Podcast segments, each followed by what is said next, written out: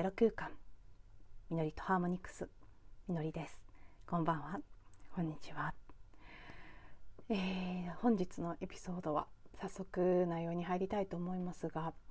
一つ前のエピソード822話の中でご紹介した「えー、Seasons of the Mind 秋冬春夏」というふうに書かれたうん本ですね「ほうぽのぽの」の書籍の一つですけどこちらの一つのエピソードを前回のエピソードの中ではエピソードエピソードになっちゃいますけど 一つのねあのこの話はほぽのぽのを実践している人たちの体験談がまとめられた本なんです。でその体験談の一つを取り上げて前回ご紹介したんですけどその音声を配信した後私自身も少しずつ改めてこの本を読み返している中でまず最初にこの本の序文を読んだ時ああこれなんか次のポッドキャストのエピソードで読みたいなってすごくじわっと感じたのでもうその時の感覚に従ってはい今日は、ね、前回も言いましたけどちょっと音読みするのか訓読みするのかどちらが正しいのか私は分かっていないんですが秋冬春夏と書かれたそして「シーズンズ・オブ・ザ・マインド」という副題がついててここは「心の季節」というふうに序文の方で訳されています。この本「心の季節」秋冬春夏という本の序文を読んで読みつつですね。この内容はこのセルフアイデンティティするホポノポノというものをご存知の方にとってはもちろんあの普通に聞ける聞いて理解できる内容だと思うんですけどそうでない方にとってはちょっとね一部言葉の意味するところなんかが分かりにくい部分もあると思うので、まあ、私なりになんとなく解説を加えたりあるいは私自身の感想を加えたりしながら読んでいきたいなと思っています。ちょっと今の時点では 一気に通して読んでから私の解釈であったり説明であったりを加えるのか読みながら途中途中で挟むのかどっちになるのか私自身も分かっていません決めきれてない感じがして読みながら感じながらもう自然に読んでいて湧き上がってくるままに読み続けるのか言葉を私の言葉を足すのか決めていきたいと思っていますので、えー、どうぞよろしければお付き合いください。であのうん、序文の中身もそうですしそれ以外の部分も全てそうなんですけどすごくねあの詩的なポエムという意味のね詩的なあの響きのある文章なんです。ほぽのぽのの文章はほとんど全てそうですけどあのこうやって紡がれている本に書かれている言葉の一つ一つもクリーニングされているものなのである意味ではその、まあ、詩のような響きの言葉であるというのももちろんそうですし言葉自体がクリーニングされているのでその言葉そのものに浄化する力があるというふうに、えー、捉えることもできて実際そうだなって私は読んでいて感じるんですね。なのであの知的にこう左脳的に意味が理解できていようといまいとどちらでも何かしら受け取る効果はあるんじゃないかなと思うのではい分かっても分からなくてもなんとなくこの音の持つリズムなんかも含めバイブレーションそのものを感じ取っていただけたらいいなと思います。はい、私自身も、うん、ゼロ。自分自身の3つのセルフ内なる父母子その3つが1つになっているような状態。自分自身のゼロのポイントにいる状態を意識しながら読んでいきたいなと思います。では序文。心の季節は自由について書かれました。心の季節はすべてのこと。平和。そして一瞬一瞬自由であるためのものです。魂心体の病気を引き起こす原因となるストレスや痛み傷に満ちた記憶から自由になるために。この本は不幸せな人間関係や長い間苦しめられた身体体の病気土地に縛り付けられた記憶や他のネガティブな体験から自らを自由に解放することを選んだ人々のお話です。執着する信念態度行動パターンなどが宇宙の法則やすべての兄弟姉妹あらゆる原子と分子との調和をブロックしていたことから自由になるためのプロセスです。彼らに共通していること。それは皆自らの人生において。彼ら自身がその創造者。同時に破壊者になることができるということを知っている点です。この気づきによってストレスと痛み傷に満ちた状態を引き起こす原因とうまくやれるようになりまたそれらから解放されることが可能になります。この本の中に書かれている一つ一つの物語は一本一本の糸として一枚の布すなわち本当の自分という一つのテーマを編み出しました。古代ネイティブハワイアンにとって本当の自分とは心を形成する3つの存在かっこウニヒピーリ潜在意識ウハネ表面意識アウマクワ超意識と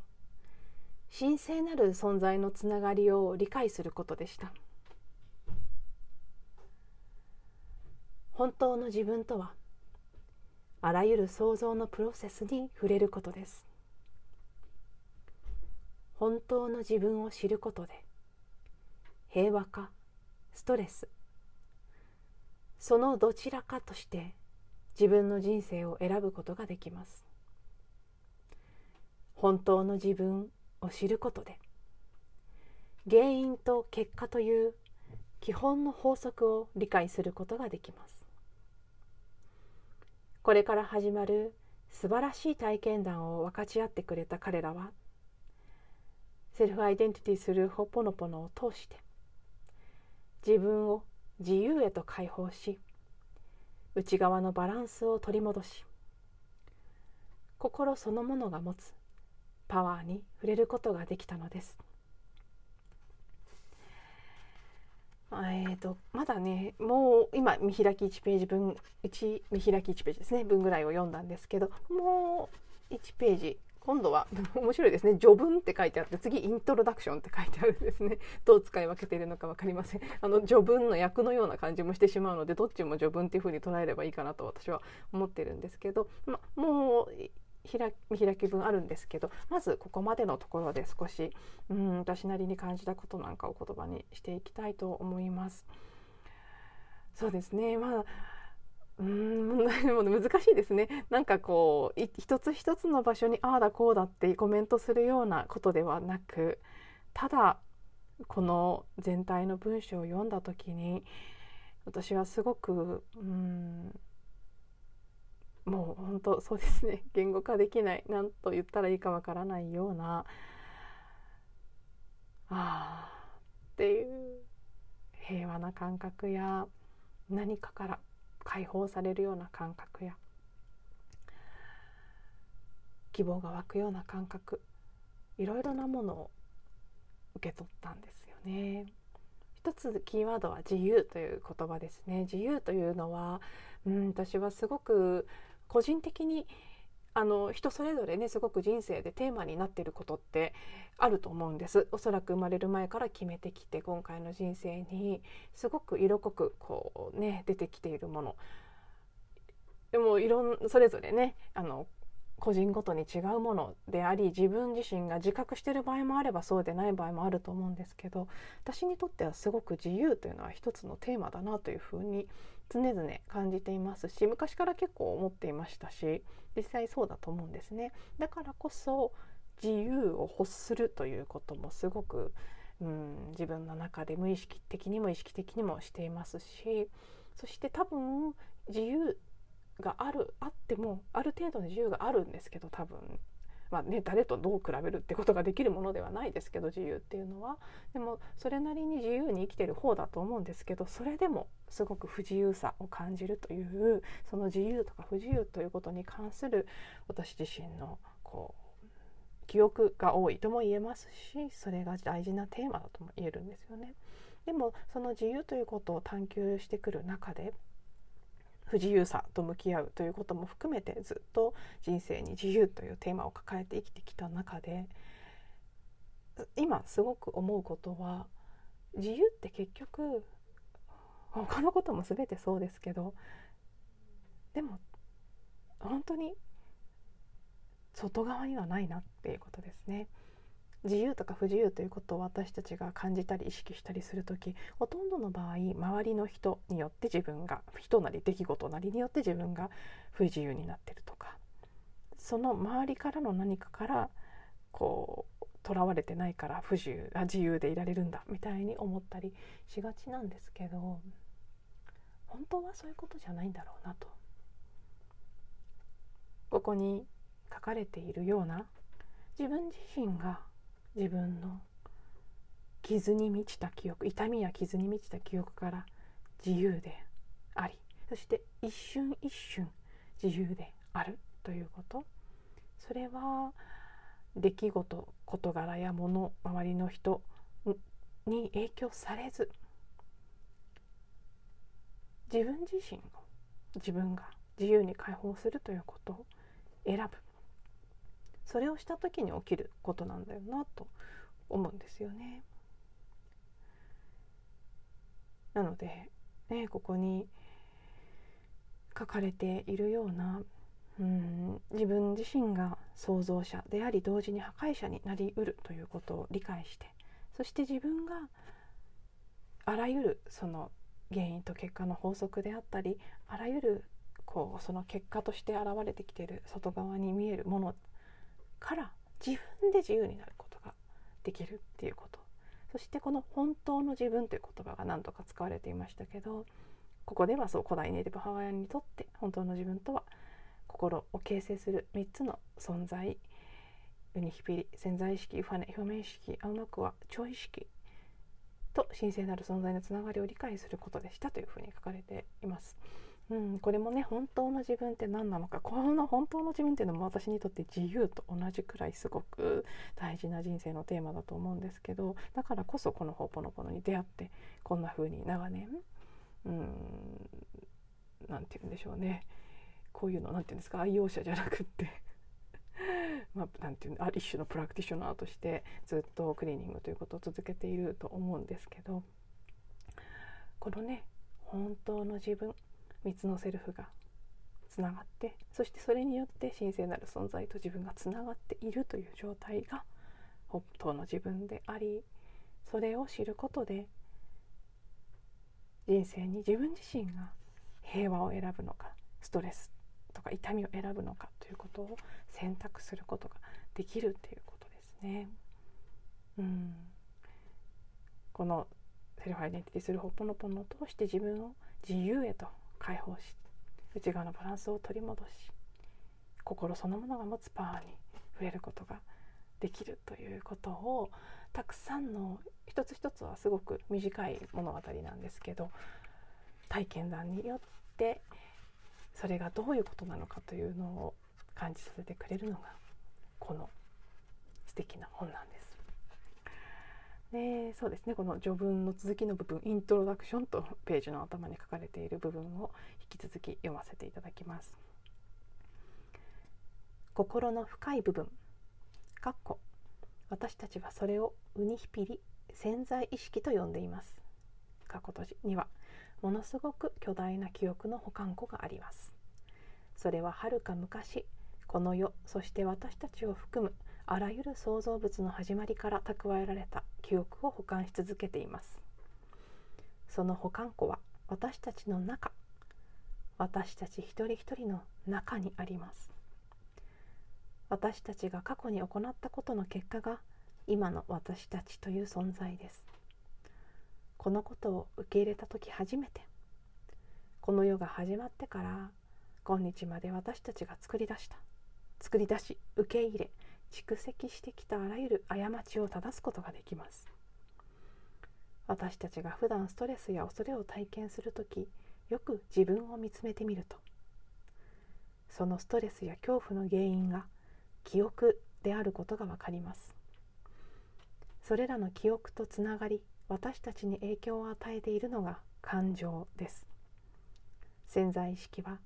蓄えられた過去の記憶をそのまま人や場所に当てはめ実際に行動をとります。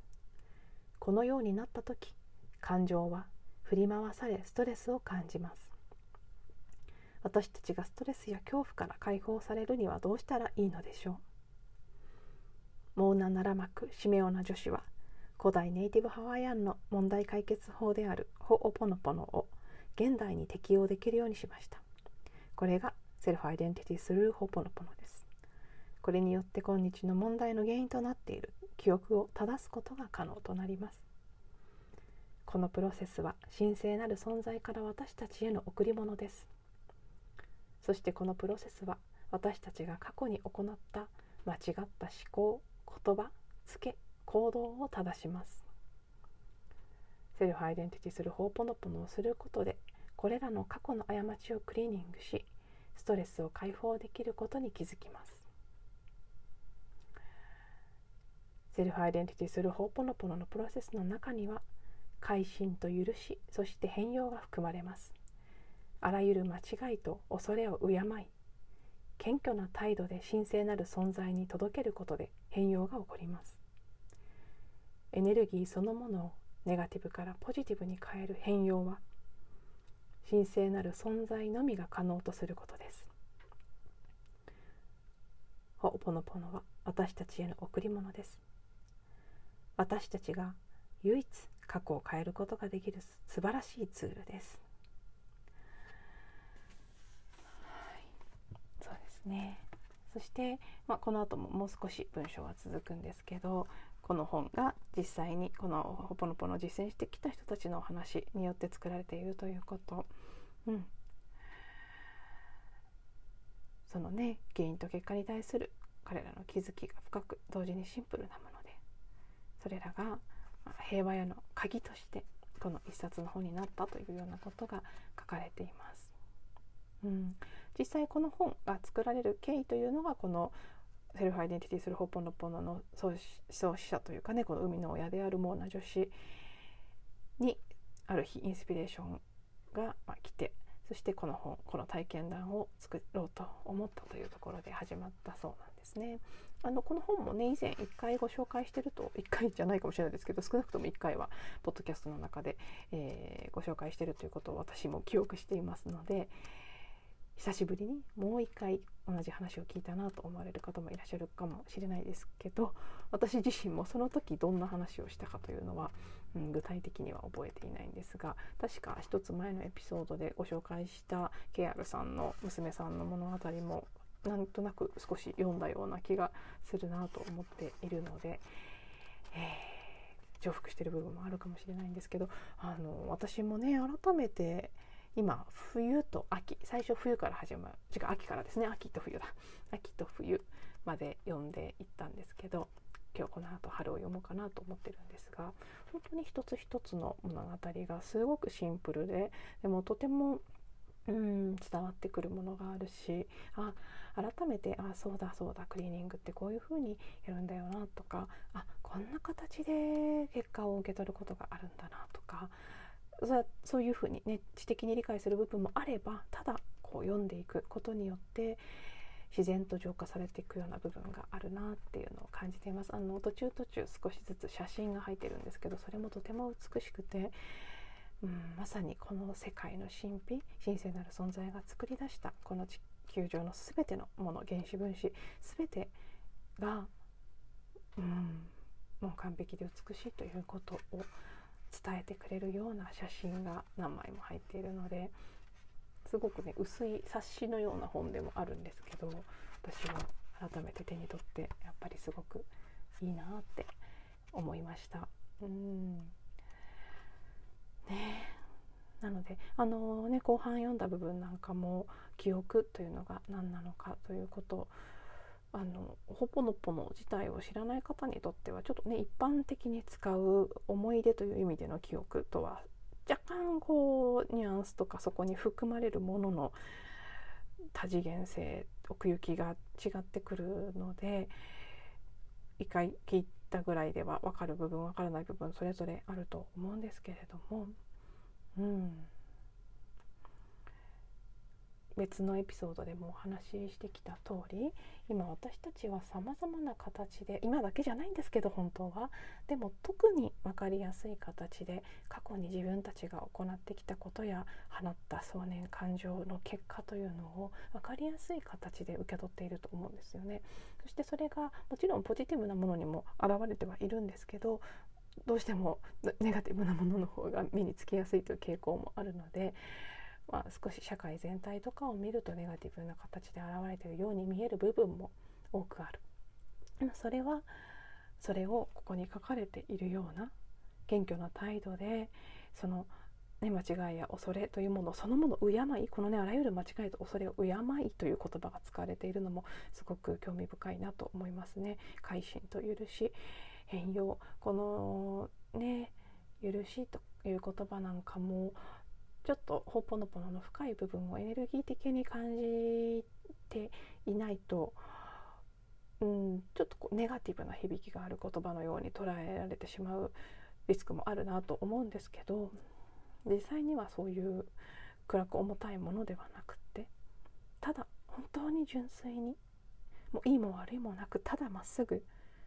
今起きていることが私たちが行ってきたあらゆることの結果でありその中にもし過ちエラーがあったならばそれを今正すチャンスをもらっているということなんですよね。そのことに気づき続けてリセットをし続ける。そしてポジネガティブからポジティブに変える。うん。その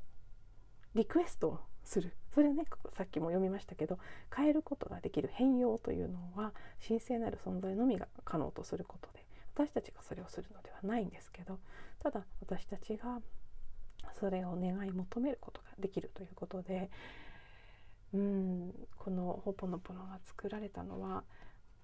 結構前のことですけどこの本自体がね書かれたこの体験談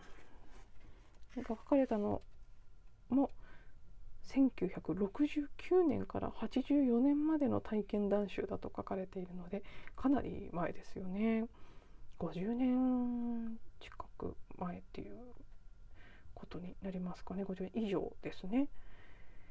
私のん？以上ではない？いや以上ですよね。はい。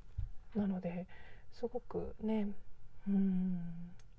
昔からあって昔から知る人ぞ知るで実践されてきたものではあるんですけど私は時代的に言うと今ほどこれが必要とされる時はないというふうに思いますし改めてだからこそなのか分かりませんけど私もね何回かこのポッドキャストでも同じようなこと言ってますけど今回はまた一段と改めてああノーポノポノ大事だなって思って少しこう今まで以上に丁寧に実践することが増えている。今日この頃なんですね。うん、なのでそんな流れで今日はこの本の序文のところをご紹介させていただきました。ちょっとねこれ以上話してもくどくど長くなりすぎる気がするのであまりまとまっていないかもしれませんがここまでにしたいと思います。何かしら本当エネルギーの部分で伝わってくれることを願いつつはい終えてみます。最後まで聞いていただいてありがとうございます。また次のエピソードでお会いしましょう。